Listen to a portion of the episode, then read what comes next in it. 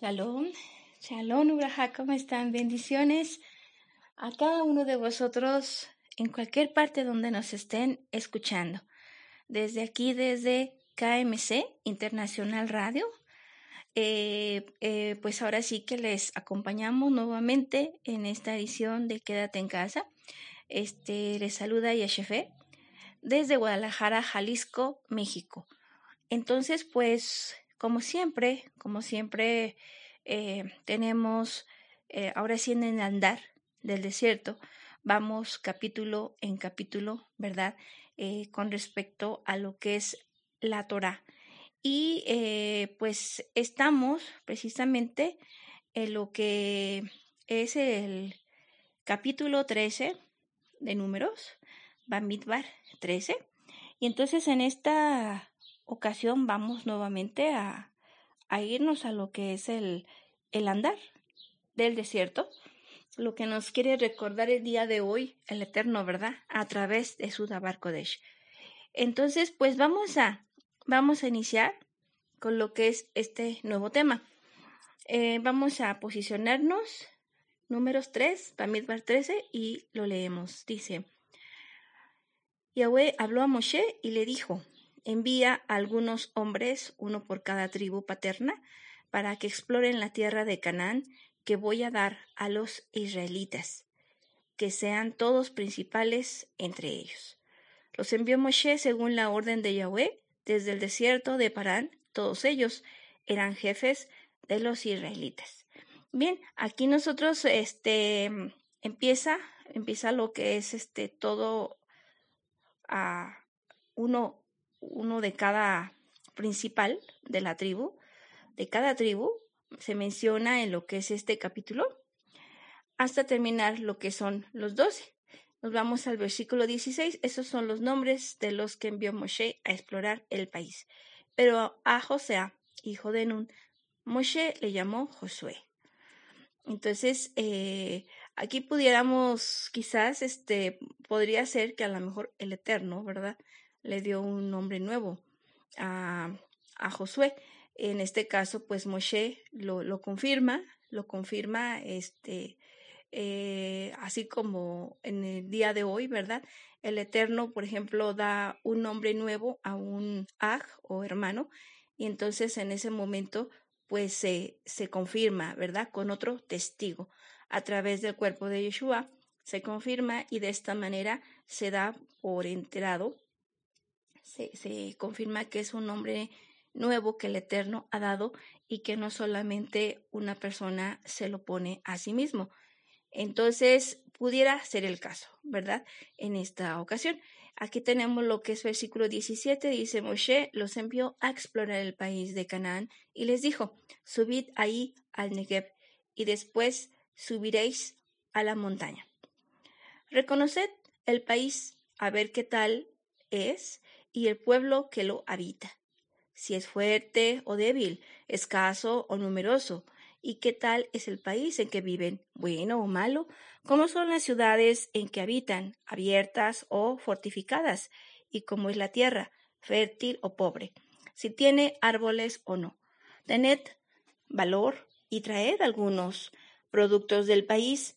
Era el tiempo de las promesas, perdón, de las primeras uvas subieron y exploraron el país, desde el desierto de Sin hasta Rehob, a la entrada de Hamat. Subieron por el Negev y llegaron hasta Hebrón, donde residían Ahimán, Sesai y Talmai, los descendientes de Anak. Hebrón había sido fundada siete años antes que Tanís de Egipto.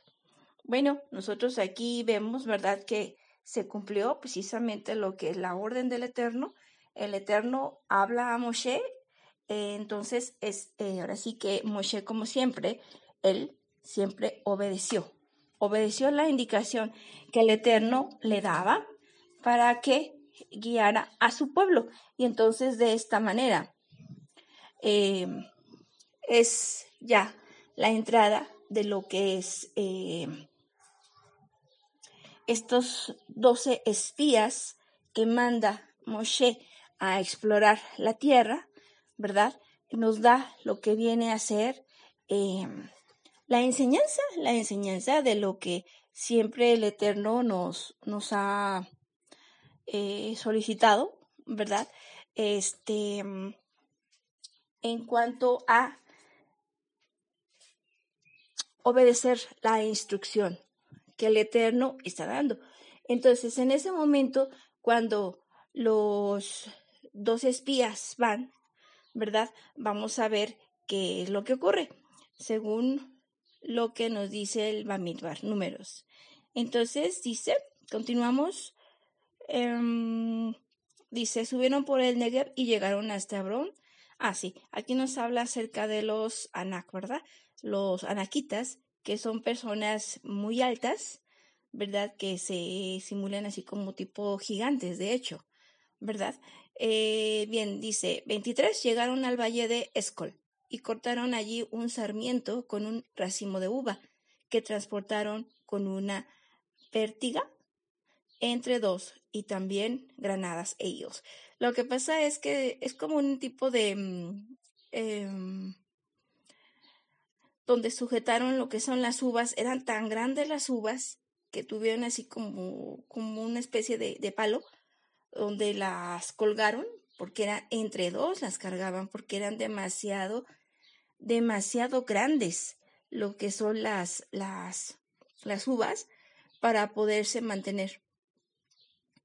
Entonces no podía solamente una persona cargar un racimo de uvas. aquí vemos, por ejemplo, qué, maravilloso, qué, qué frutos frutos estaban allí en Canaán y la verdad que fueron muy atractivos para ellos. También nos dice que llegaron al valle de Escol, el versículo 23, y aquí nos está recordando precisamente Escol es el nombre propio de una persona.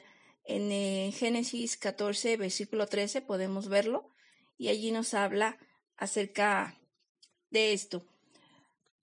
Em, vamos a leerlo. Aquí lo, lo vamos a checar rápidamente. Y es lo que es eh, Génesis 14, 13. Nos dice así, un evadido vino a, avisar a Abraham, el hebreo, que habitaba junto a la encina de Mambre, el amorreo, hermano de Escol y de Aner, aliados a su vez de Abraham. Entonces Escol es un nombre propio y era también, dice aquí, aliado de Abraham. Em, de allí viene precisamente lo que es el nombre, ¿verdad? El nombre de Escol. Y allí fue precisamente donde los israelitas, ¿verdad? Fue donde encontraron estas uvas tan grandes. Em, continuamos entonces, dice, Dice, llegaron al valle de Escol y cortaron allí un sarmiento con un racimo de uva que transportaron con una pértiga entre dos y también granadas e higos. Entonces aquí nosotros podemos recordar, ¿verdad? Dice el Eterno, cuando entres, a la tierra de Canaán, a la tierra que yo te he dado, ¿verdad? Entonces allí, él, cuando nosotros entramos a esa tierra de Canaán, donde emana la leche y la miel, ¿verdad? Eh, íbamos a encontrar precisamente lo que son las especias. Aquí nos está hablando la uva, lo que es la granada, la uva que nos está representando precisamente lo que es la alegría, eh, la alegría pero en la justicia de Yahweh. No es una alegría em, efímera, es una alegría en la verdad, en la verdad que es el eterno, eh, una alegría que perdura, a esa alegría se refiere lo que es eh, la uva. También, por ejemplo, cuando nos habla de las granadas, sabemos nosotros que las granadas nos representa lo que es el sacerdocio y nos está eh, recordando precisamente eh, la forma en la cual se multiplica, se hace mucho. Por eso la granada nos está representando al sacerdocio, nos representa la fortaleza, que es el sacerdocio, a, través de lo que es la téfila. Al momento de que el sacerdote busca al Eterno a través de la téfila, entonces la fortaleza del Eterno llega, llega a lo que es el pueblo de Adonai. Por eso se dice que el sacerdocio es la fortaleza. Eh, la granada, que es una, eh, por supuesto, no son frutas de veras, ¿verdad? Sino que se bordaron en lo que son los, las vestiduras del sumo sacerdote, Aarón. Entonces, estas granadas nos, nos, nos em, por eso se usaban en la vestidura, en lo que es, se intercalaban con una campanilla. Iba una granada, enseguida iba una campanilla. Entonces, de tal manera que nosotros veíamos precisamente cómo se estaba eh, el sonido al momento del caminar del sumo sacerdote, al intercalar esa granada con esa campanilla. Y eso precisamente nos recuerda que el jalel, el jalel, la alabanza, la adoración, más que nada es la alabanza. ¿Por qué? Porque es en el caminar hacia lo que es atravesando, yendo desde el atrio, lugar santo y lugar santísimo, es en lo cual el sacerdote, el sumo sacerdote, iba caminando ya en el, en el, san, en el lugar santísimo, en el lugar Makon Kodesh Kodashin, allí se maneja la adoración. Allí ya no es Halel. Ahí ya no es alabanza. Ahí solamente es adoración. Es una adoración personal. Tú con Yahweh. Ya no somos, sino es solamente tú con el Eterno. Entonces, allí en ese momento eh, nosotros podemos recordar, ¿verdad? Cómo desde un inicio el Eterno se hizo mostrar a través de la de lo que es la abundancia de todo este alimento, de toda esta riqueza que tenía la tierra de Canaán. Bien, vamos a continuar al lugar aquel que se, que se le llamó Valle de Escol por, por racimo, por el racimo que cortaron allí los israelitas. Entonces veíamos, ¿verdad?, que este era un nombre propio de un aliado de Abraham, no nos dice la, los detalles, sin embargo, nos está mencionando que por el hecho de que los israelitas encontraron em, pues abundancia de frutos, eh, se le llamó allí Valle de Escol. De alguna manera había una estima por lo que viene a ser ese es el nombre. Ahora, versículo 25. Al cabo de cuarenta días volvieron de explorar la tierra. Fueron y se presentaron a Moshe, a Aarón y a toda la comunidad de los israelitas en el desierto de Parán, en Cádiz. Les hicieron una relación a ellos y a toda la comunidad y les mostraron los productos del país. Les contaron lo siguiente, fuimos al país al que nos enviaste, y en verdad que mana leche y miel, estos son sus productos, solo que el pueblo que habita en el país es poderoso. Las ciudades fortificadas y muy grandes, hasta hemos visto allí descendientes de Anak. Se refiere a los gigantes. El amalecita ocupa la región del Negev, el hitita, el amorreo y el jeuseo ocupan la montaña, el cananeo, la orilla del mar y la ribera del Jordán. Caleb acalló al pueblo delante de Moshe, diciendo, Subamos y conquistaremos el país, porque sin duda podremos con él. Pero los hombres que habían ido con él dijeron, No podemos subir contra ese pueblo, porque es más fuerte que nosotros. Y empezaron a hablar mal a los israelitas del país que habían explorado, diciendo, El país que hemos recorrido y explorado es un país que devora a sus propios habitantes. Toda la gente que hemos visto allí es gente alta. Hemos visto también gigantes, hijos de Anak. De la raza de los gigantes, nosotros nos teníamos ante ellos como saltamontes, y eso mismo les parecía a ellos. Bueno, vamos hasta aquí por el momento y vamos a ver parte por parte, ¿verdad? Que nos está hablando el Eterno en esta tarde, que nos quiere recordar. Entonces veíamos que se encontraron muy buen, muy buenos frutos. Eh, ellos regresan, ¿verdad? Después de 40 días. Nos recordamos que el número 40 nos está hablando de la prueba, ¿verdad? Entonces, para ellos fue difícil, pues sí, porque vieron, estuvieron ahí entre los gigantes, entre los pueblos diferentes que había en la tierra de Canaán. Nosotros sabemos que la tierra de Canaán es Yeshua. Yeshua es la tierra prometida. Él es la tierra que emana leche y miel. Entonces, de esa manera, nosotros sabiendo eso, sabemos, ¿verdad?, que en Él encontramos frutos, en Él encontramos abundancia, abundancia que el Eterno nos está eh, proveyendo en la tierra de Canaán. Pero así también nosotros sabemos que la tierra de Canaán, que es Yeshua, ¿verdad?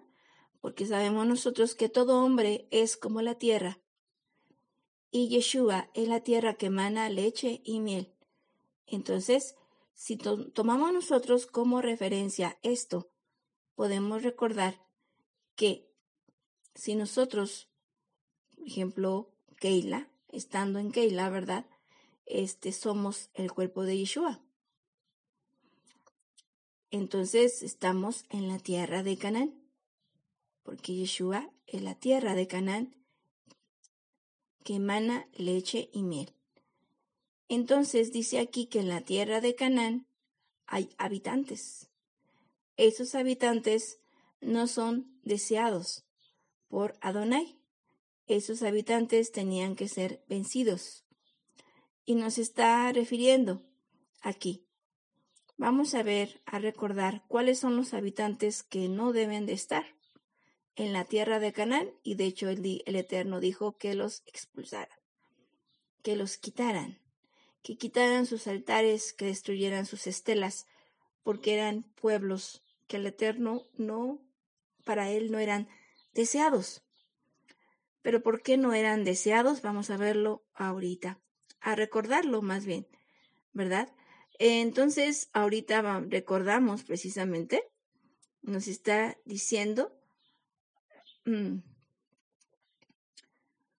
Me ah, dice, déjenme ubicar nada más el versículo que nos está hablando de los pueblos. Bueno, entre ellos nos está diciendo que los amalecitas. Dice, los amalecitas ocupan la región del Negev. Ok, bien, el amalecita nos está recordando aquel que da por la espalda aquel que, que es de doble cara, se puede decir. Entonces, ¿por qué? Porque los amalecitas iban detrás del pueblo viendo quiénes eran los débiles. Y entonces iban precisamente con aquel que era débil. Y le, o sea que lo hacían caer, ¿verdad? Entonces, de repente nos podemos encontrar a, eh, aquí nos recordando, tenemos que hacer la enseñanza, ¿verdad? ¿Qué nos está diciendo el Eterno con esto? Nos está recordando que nosotros tenemos que estar, bueno, antes que nada, tenemos que estar atentos, ¿verdad? Para cuidar, cuidar a lo que es la Keila. Este, de entre los débiles se podría decir que son los pequeños, los que tienen un menos conocimiento que nosotros, ¿verdad? Entonces nosotros tenemos que cuidar a aquellos hermanos que son pequeños en lo que es la palabra para poder eh, alentarlos a continuar y fortalecerlos. Eh, ¿Para qué? Para que no llegue alguien y le diga algo que no es de acuerdo a la Torah y empiece una duda en su corazón y esta duda le haga caer. Entonces, eh, e inclusive renegar de Yeshua. Por eso es tan importante y también por eso eh, nosotros recordamos que el Eterno se enfureció con Esaú y le quitó el reinado. ¿Por qué le quitó el reinado el Eterno a Esaú? Porque Esaú había perdonado la vida del rey de Amalek. Entonces, de esta manera, eh, él, él perdonó, no le quitó la vida al rey, eh, se quedó con los ganados. se quedó con los ganados que tenía abundantes el rey de Amalek y entonces eh, él quiso precisamente pues guardarlos como ofrenda para sacrificio para Adonai. Pero el Eterno había sido muy explícito, como siempre lo es, y él dijo, extermina a todos. Entonces el Eterno cuando mandaba eso era exterminar a todos, exterminar a lo que es ganado, este, inclusive bebés, mujeres. Entonces, por supuesto, no podía quedar un rey de Amalek con vida. Y eh, por esta causa, el rey Saúl eh, perdió su reinado. Desde este momento el Eterno se apartó de él y ya no quiso que él estuviera como rey. Entonces nosotros podemos tomar en cuenta esto y también eh, ver, ¿verdad? Este, lo grave que es. Bien, vamos entonces a continuar y continuamos con el hitita. El hitita es aquel que tiene miedo, pero es un miedo despavorido, un miedo que no es sano. La palabra nos, nos insta y nos invita a que nosotros eh, tengamos temor de Yahweh. Pero este temor debe ser un temor sano, un temor en respeto, no un temor en el cual nosotros decimos, ay, Adonai es cruel, Adonai está nada más viendo en qué momento voy a fallar para poder castigarme. Ese tipo de temor el Eterno no lo quiere. Entonces, por eso los hititas son un pueblo que el Eterno no quiere que esté en la tierra de Canaán. No quiere que esté en el cuerpo de Yeshua. Entonces, por eso, hitita, tache. Así como el amalicita, por supuesto. Entonces, aquí tenemos ahora el amorreo. El amorreo, vamos precisamente a recordar, ¿verdad? También, ¿a qué se está refiriendo el el Eterno cuando nos está hablando acerca de lo que son el amorreo. Entonces, eh,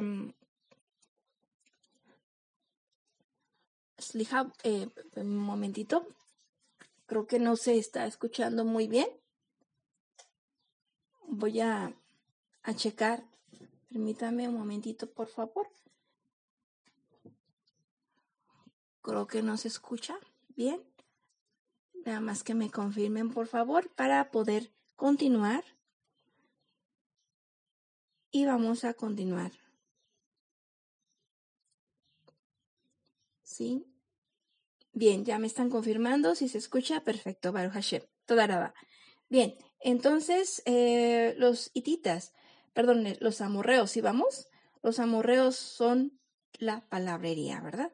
Aquellos que creen que por tanta palabrería eh, puedan llegar a tener este, una bendición más grande eh, por parte del Eterno. Y, e inclusive se pudiera quizás confundir en que se pueda pensar, no, no, no, es que si, si yo hablo hebreo, ¿verdad? Por supuesto, sabemos nosotros que el, la, la, el idioma hebreo es considerado como un, un, idioma kadosh, porque el Eterno lo, lo, lo dio, lo mismo Yeshua, ¿verdad? Lo hablaba. Pero eso es muy importante y este, pero tampoco nos dice el Eterno que forzosamente tenemos que hablar hebreo para poder estar bien con Él. Eh, el Eterno sabemos nosotros que escucha lo que es la voz del corazón y Él va más allá de las palabras. Eh, alguien pudiera jactarse y decir, no, es que yo sé mucho de hebreo. Y si no hablamos en hebreo, entonces no sirve. Esos comentarios, perdón, o ese tipo de manera de pensar, eso sí estaría mal. Y entonces caeríamos ahí en un concepto de amorreos. Entonces el Eterno no busca, no busca eso y no está, no intenta precisamente que nosotros estemos enfocándonos en, en eso, sino que Él principalmente lo que busca es el corazón. Por supuesto, si sabes hebreo, Baruch Hashem, ¿verdad? Porque podrás profundizar más en lo que es la Dabar Kodesh pero sí hay que tomarlo como en orden. Bien, entonces vamos a continuar y, nos quedamos en el amorreo. Ahora vamos con el jebuseo. Y vamos a, recordar, el jebuseo nos está hablando acerca de lo que es la jerarquía. Cuando se le se toma de una manera em, bastante, bastante pronunciada lo que es una jerarquía. Que no se, se sabemos nosotros que el Eterno no busca eso, no busca que nosotros em, nos manejemos por jerarquías, ¿verdad? Em, esto precisamente lo podemos recordar cuando él eh, prohíbe lo que es el nicolaísmo o habla acerca tengo contra ti, que ha sido nicolaíta, que a una de las siete iglesias. Entonces, em, aquí nosotros podemos recordar que el nicolaísmo se refiere a que hay jerarquías. Entonces el Eterno aquí nos recuerda que por supuesto tiene que haber un orden, un orden porque si no hay un orden no sabe uno a quién, a quién, de quién tomar las indicaciones, ¿verdad? Y a su vez eh, hay una organización. Por supuesto tiene que haber y el Eterno lo ha puesto. Él ha puesto un orden. Lo que el Eterno rechaza y lo que no quiere es precisamente que se mm, que haya como una vanagloria por tener un, un lugar em, en Keila, porque nosotros todos hemos sido llamados a ser reyes, sacerdotes y profetas. Entonces, en ese, en ese mm, orden que el Eterno nos ha hablado, nos hace esa invitación para poder ser eh, todos eh, esos sacerdotes, esos, esos reyes y esos profetas. Pero no, pero no una jerarquía en la cual se, se eleva demasiado a alguien. Eh, recordemos nosotros que el Eterno es celoso. Entonces es, tenemos que andar con cuidado, con cuidado, para poder estar en el orden que el Eterno ha establecido, ¿verdad? Este, en los ministerios, en los cinco ministerios que el Eterno tiene en su Keila, pero también este, manejarlo en el orden que Él quiere. Bien, entonces vamos a continuar con lo que nos está hablando aquí la, la Davar, el recorrido en el desierto, en esta tarde. Y vamos a recordar, entonces, ahora tenemos a lo que es el Jebuseo, ¿verdad? Jebuseo, dice, ocupan, los jebuseos ocupan la montaña. Y luego dice el cananeo, el cananeo, la orilla del mar. Bueno, nosotros aquí vemos, ¿verdad?, que el cananeo es el que comercia. El cananeo que dice, bueno, voy a tener eh, Adonai, voy a Shabbat, voy a, a, celebrar Shabbat y tú me vas a bendecir, tú me vas a, a dar lo que yo necesito. Ese es un comercio. El Eterno no quiere que nosotros comerciemos con Él.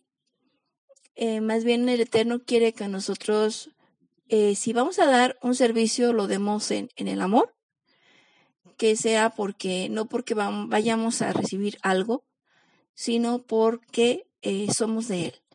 Entonces, que en el amor, que en el agradecimiento que cada uno de nosotros tenemos, podamos nosotros darle a Donai de lo tanto que nos ha dado y que nos ha mostrado a cada uno de nosotros y a nuestra misma familia. Entonces, una vez nosotros tomando en consideración eso, nosotros vamos a poder eh, manejar, mostrarle al Eterno esa gratitud sin esperar, sin esperar nada a cambio. Entonces, bien, vamos entonces a continuar. Dice, el cananeo a la orilla del mar y la ribera del Jordán. Bien, entonces aquí nosotros vemos, ¿verdad?, que habían estos pueblos. Por supuesto sabemos nosotros que hay siete pueblos en la tierra de Canaán. Nosotros sabemos que está lo que viene a ser el, em, el fereceo, ¿verdad? O el pericita, ¿verdad? Que esos se basan lo que viene a ser en el linaje. Creen que, que nada más porque tienen sangre judía en sus venas de papá y mamá, que por ende son de un linaje superior. Entonces nosotros hemos aprendido por la eh, que nosotros somos Israel. Nosotros somos Israel porque somos los hijos de la promesa. Los hijos de la promesa que somos la descendencia de Abraham. Abraham es el padre de la fe y por ende nosotros somos los hijos en la fe. En la fe, en la alianza del Eterno con su pueblo. Entonces, precisamente por eso nosotros, nosotros estamos eh, en esa confianza de que nosotros posiblemente tengamos la sangre judía, posiblemente tengamos la mitad de nuestra sangre judía, posiblemente no tengamos nada de sangre judía. Sin embargo, nosotros sabemos que el Eterno ha extendido a través de la enseñanza de la menorá al judío, al gentil, al esclavo, al libre, al hombre y a la mujer. Entonces, de esta manera nosotros sabemos que el Eterno no hace diferencia. ¿Por qué? Porque Yeshua ya hizo el sacrificio perfecto para que todo aquel que en él crea no se pierda, mas tenga vida plena. Entonces, si el Eterno ha dado eso, nosotros quién somos para poderle decir a alguien, tú no puedes, porque tú no tienes la sangre judía. Entonces, aquí nosotros no podemos hacer acepción de personas o excepción de personas, sino solamente eh, el Eterno, y el Eterno ha dado apertura a las naciones, a lo que son todo aquel que en Él crea, que en Yeshua crea, ¿verdad? Para que tenga vida plena. Entonces, eh, bien, vamos a continuar. Eh, vimos los cananeos, los fereceos, los jebuseos. Y tenemos ahora aquí lo que viene a ser los jargasitas. Jargasitas que vienen de lo que viene a ser la palabra, la palabra jar, gar, nos está hablando de habitar. Entonces, en el momento que nosotros estamos, si nosotros tomamos una habitación, estamos en una morada, ¿verdad? Entonces, hemos adquirido en la tierra de Canaán esa morada. Hemos llegado a un lugar de descanso. En ese lugar hemos estado aprendiendo, hemos estado conociendo precisamente de lo que es las promesas de Adonai. Entonces el Eterno, el Eterno nos ha atraído a un lugar en particular para poder crecer en él. En ese lugar nos ha dado todo lo que nosotros hemos necesitado para poder conocerle. Em, entonces, si nosotros ya tenemos un lugar, un lugar de habitación, eh, los gargaritas, o perdón, este, no, garga, gargasitas, una disculpa, gargasitas nos está refiriendo a aquellos que van de lugar en lugar van de aquí para allá, de aquí para allá. ¿Por qué? Porque no encuentran un lugar. ¿Por qué? Porque van, se van a un lugar y en ese lugar resulta que pues ya no les gustó o alguna situación. Pero luego ya pasan tiempo allí y luego llega otra situación y se vuelven a ir a otro lugar. Y luego pasa otro tiempo, y encuentran otra situación y luego se vuelven a ir. Entonces, eso es cambiar de lugar en lugar.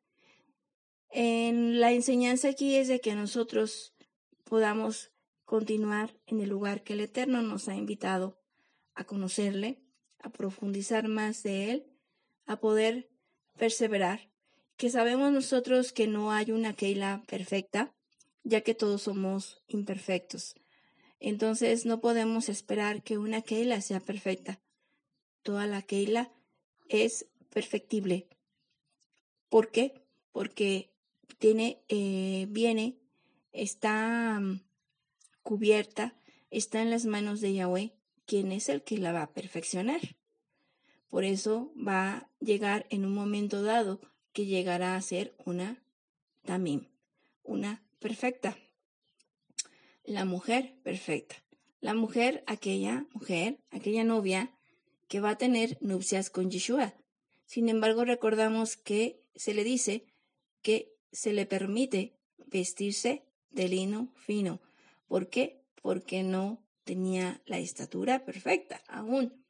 Entonces, eh, sin embargo, el Eterno que conoce el corazón y que sabe lo profundo de ella, entonces es el que le va a permitir vestirse de lino, como aquella novia, vestida de lino resplandeciente.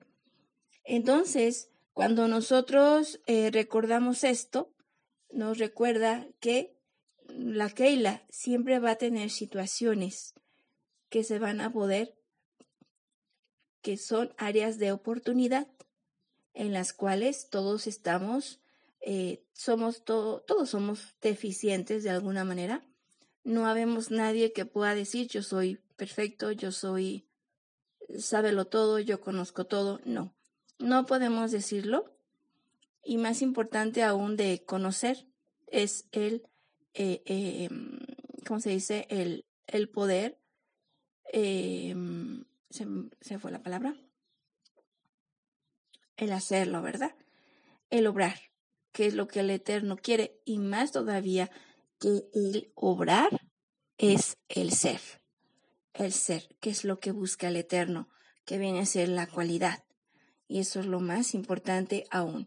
Entonces, de esta manera, cuando nosotros tenemos esa oportunidad de poder, em, em, pues, estar en un lugar, entonces hay que cuidarlo, hay que procurar, procurar el, el ejat y cubrir, cubrir a nuestros ajim, porque todos, todos necesitamos ser cubiertos. Y continuar en el lugar. vimos el amorreo, ahora vamos a ver el jibita, el jibita, que este, este se em, cree que por la experiencia que tiene ya es superior y Adonai no quiere. No quiere que nosotros nos sintamos que somos superiores. Solamente el único que es superior es Adonai. Nosotros somos siervos inútiles, porque todo lo que hacemos siempre va a tener deficiencias. Podemos tratar de hacerlo mejor, pero siempre vamos a, tenemos que ser eh, eh, mejores, siempre tenemos que superarnos, ¿verdad? En todos los aspectos.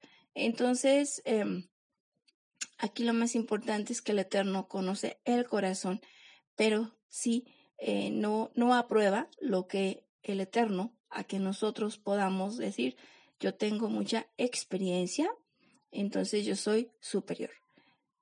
Hay que nosotros ser humildes y de esta manera el Eterno, eh, pues, que es el, el, juez realmente, eh, el juez, el que conoce todo en la profundidad, él ya nos dará lo que nos corresponde. Entonces, eh, Continuamos entonces eh, con estos. Em, bueno, pues ya terminamos, más bien. Entonces aquí nosotros hay que recordar estos siete pueblos. Aquí nos habla acerca de uno más, que es el de los amalecitas. Pero todos estos pueblos del Eterno no quiere que estén en su tierra, en la tierra de Canaán. No quiere el Eterno que estén en su tierra que emana leche y. No quiere Adonai que estén en Yeshua HaMashiach, en el cuerpo de Yeshua HaMashiach. Dice, ex, dice, eh, expúlsalos, destruye sus estelas. ¿Por qué? Porque el Eterno no está de acuerdo con ese tipo de situaciones. Entonces, eh, vemos nosotros cómo es Él, ¿verdad? su, su, su forma, su orden, ynosotros tenemos que obedecer a Él. Bien, entonces vamos a continuar con el desierto, el Bamidbar en el desierto. Y nosotros aquí vamos a ver, aquí ya vimos los siete pueblos, ocho con el de Amalecitas. Eh, aquí nos vamos a continuar. Caleb, versículo 30. Caleb cayó al pueblo, al pueblo, acalló al pueblo delante de Moshe, diciendo, subamos y conquistaremos el país, porque sin duda podremos con él. Pero los hombres que habían ido con él dijeron, no podemos subir contra ese pueblo, porque es más fuerte que nosotros. Y empezaron a hablar mal a los israelitas del país que habían explorado, diciendo, el país que hemos recorrido y explorado es un país que devora a sus propios habitantes. Toda la gente que hemos visto allí es gente alta. Hemos visto también gigantes, hijos de Anak, de la raza de los gigantes. Nosotros nos teníamos ante ellos como saltamontes y eso mismo les, les parecimos a ellos. Entonces aquí nos está hablando, ¿verdad? Eh, en la forma en que, em, pues, Caleb se levantó, todos dijeron que no, que vemos que los, eh, los espías, eh, Josué y Caleb, ellos dijeron que sí, que sí podían entrar, y los otros diez espías dijeron que no. Aquí nosotros podemos ver, ¿verdad? Que recordar el Eterno siempre que mandaba a que Israel entrara y tomara una tierra, siempre le daba la victoria. Siempre le decía el Eterno ve y le daba la indicación de qué manera se hicieran las cosas y siempre daba la victoria. Entonces por eso el Eterno se molesta y por eso dice, ¿y por qué? ¿Por qué? ¿Por qué ustedes hasta cuándo van a dejar de, de, de murmurar y de estar en contra mía, siendo que yo les he demostrado tantas veces cómo el Eterno obra. Entonces, de esa manera, em, eh, Caleb y eh, Josué en esta ocasión se levantaron, se levantaron y expusieron. Entonces, este, lo que hizo Moshe eh, y Aarón fue que ellos cayeron rostro en tierra, ¿verdad? y en Téfila, en Téfila, por supuesto, están en Téfila delante de, de la comunidad, delante de Adonai, y entonces ellos vuelven a decir, si Yahweh nos es favorable, nos llevará a esa tierra y nos la entregará. Pero dice, no sean rebeldes contra Yahweh, no teman. Lo pajat, dice, dicen, entonces, em, pues aquí, ahora sí que toda la comunidad hablaba y, e inclusive apedreaba a lo que es a, eh, a los querían ya apedrear de tal manera que ellos estaban totalmente asustados. Esto lo ya, ya lo estamos viendo en el números 14, Bamidbar 14, porque ya lo estoy resumiendo por la cuestión del tiempo ya estamos por terminar. Entonces aquí em, recordamos precisamente ese el Eterno se enfurece. Se enfurece contra el pueblo porque ellos vieron vez tras vez cómo Adonai los sacaba. Los les daba la victoria en cada tierra nueva que iban a conquistar. El Eterno siempre les dio la victoria. Y por eso el Eterno se molestó y les mandó una peste y los desheredó. Precisamente ¿por qué? Porque ellos eh, murmuraron, se rebelaron de una manera total. Eh, entonces allí fue cuando el Eterno pues no le gustó, no le gustó. Entonces, eh, de hecho, Moshe le responde a Donai y le dice, pero los egipcios saben muy bien que con tu poder sacaste a ese pueblo en medio de ellos. Entonces, en ese momento, el eterno Moshe está intercediendo por el pueblo porque teme que el eterno los, los termine, los destruya. Por eso dice, se lo han contado a los habitantes de este país, estos se han enterado de que tú, Yahweh, estás en medio de este pueblo y te das a ver cara a cara de que tú, Yahweh, permaneces en tu nube sobre ellos y caminas delante de ellos de día en la columna de nube y por la noche en la columna de fuego.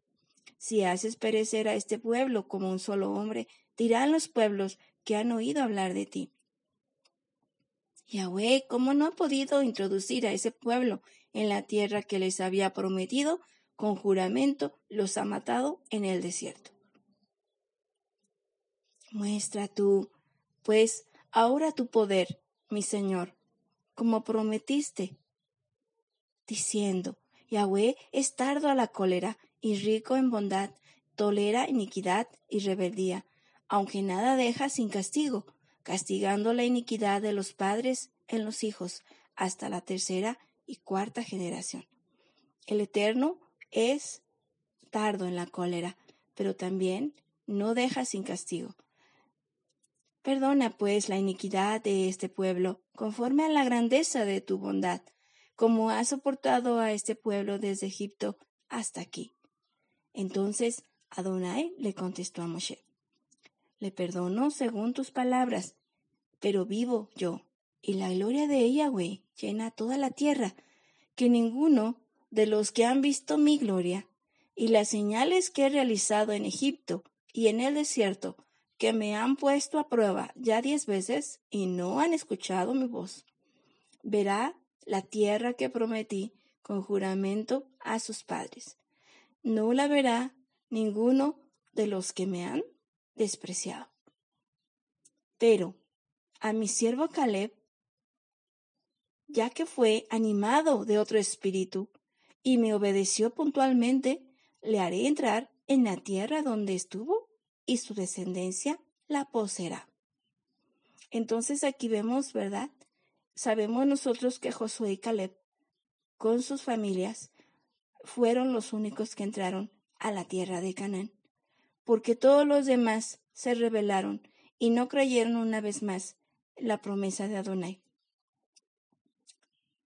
Entonces aquí nosotros podemos ver cómo el Eterno, eh, la verdad es justicia, es justicia. Entonces nosotros tenemos que ser también, eh, andar en el orden que el Eterno quiere, ¿verdad? Que andemos. Eh, y pues para poder, para poder, así como Caleb y Josué, poder tomar la tierra prometida, que emana leche y miel. Nosotros sabemos que estamos en Keila, nosotros que somos el cuerpo de Yeshua, ¿verdad? Pero también sabemos nosotros que, que el Eterno es orden. Y también nosotros eh, tenemos la promesa de poder llegar a ser esa, esa novia. Entonces, Gracias a Doni que nos recuerda la forma en que nosotros debemos de conducirnos para poder estar en orden a Él y ser fieles a, Él. Entonces, Ajim, hemos llegado a otra emisión de Bamidbar. Les agradezco eh, que nos hayan acompañado. Que el Eterno los siga cuidando, protegiendo, bendiciendo. Y eh, pues tenemos lo que es el programa de de nuestro Ahmad los lunes a las 12 del día. Y así eh, los invitamos al próximo lunes, miércoles, perdón, a las 7 de la noche. Nos puedan sintonizar nuevamente en KMC Internacional Radio, en lo que es su programa Van Midbar. Shalom, Ubraham. Bendiciones.